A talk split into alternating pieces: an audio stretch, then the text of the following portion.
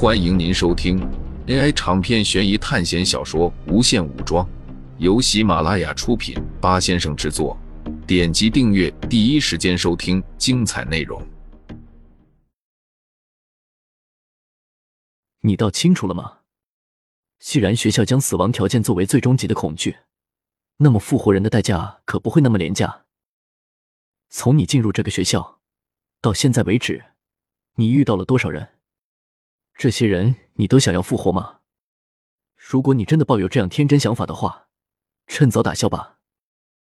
苏哲难得说这样的话，显然他是认同的了王通这样的精神。善良人，善良的事就值得去鼓励。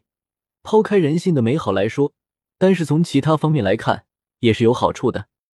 你是愿意和一个自私自利的人做朋友，还是喜欢和一个愿意帮助你的人朋友？显然，后者的朋友会更多。与其说朋友，不如说愿意相处。那么，放在这个残酷的学校也一样。当你遇到危险的时候，像王通这样的人，可能会奋不顾身的救你。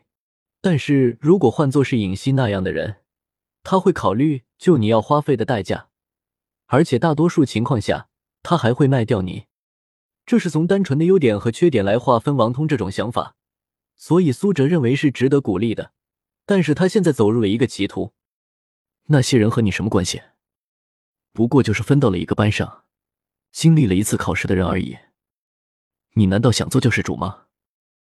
在苏哲的问题下，王通低下头了，随后他就离开了客厅，回到了自己的寝室。冷心一直在看着，没有说话。等到王通离开后，他才说道：“我觉得这人好奇怪啊。”孟凡奇说道：“每个人都有不同的想法，我们哪里能够知道别人的过去经历了什么？有些人的想法就是比较奇怪，习惯了就行。”然后孟凡奇就打了一个呵欠，说道：“明明被治疗过了，怎么还是这么累？我去休息了。老规矩，明天见。”说着，孟凡奇就离开了这里。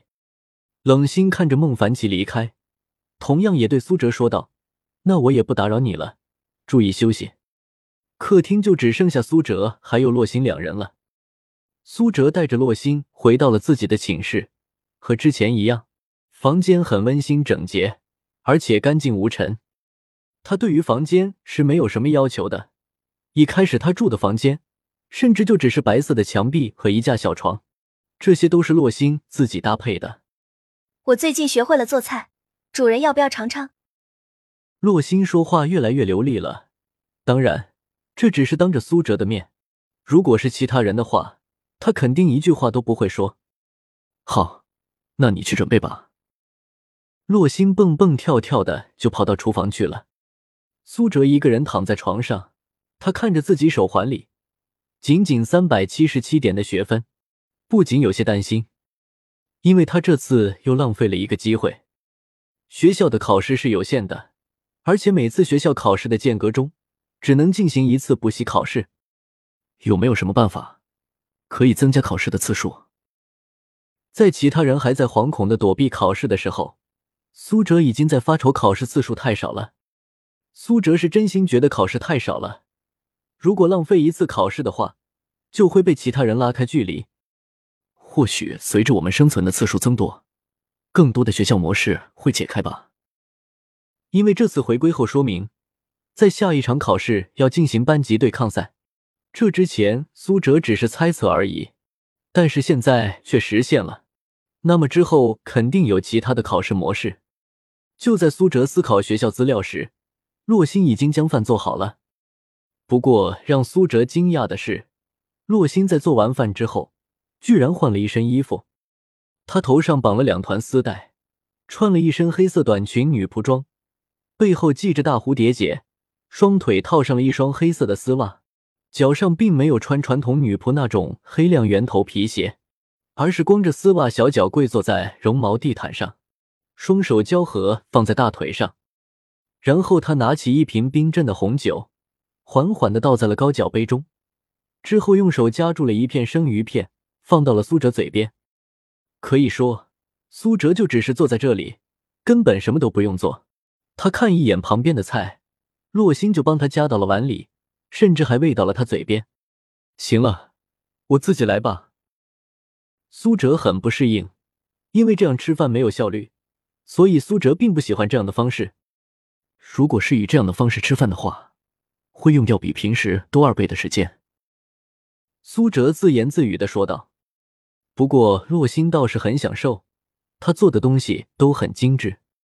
就在苏哲吃完饭，准备去洗澡的时候，房间突然开始变换，就像之前王通他们将自己的宿舍拉进来一样。苏哲马上走了出去，然后他看着同样惊慌的孟凡奇等人，发生了什么？王通死了。苏哲冷冷的看着原来是走廊的地方，那里之前有一扇门。那就是王通的寝室，可是现在那里已经没有了那扇门了。死了。孟凡奇突然反应过来，他使用了补习卡吗？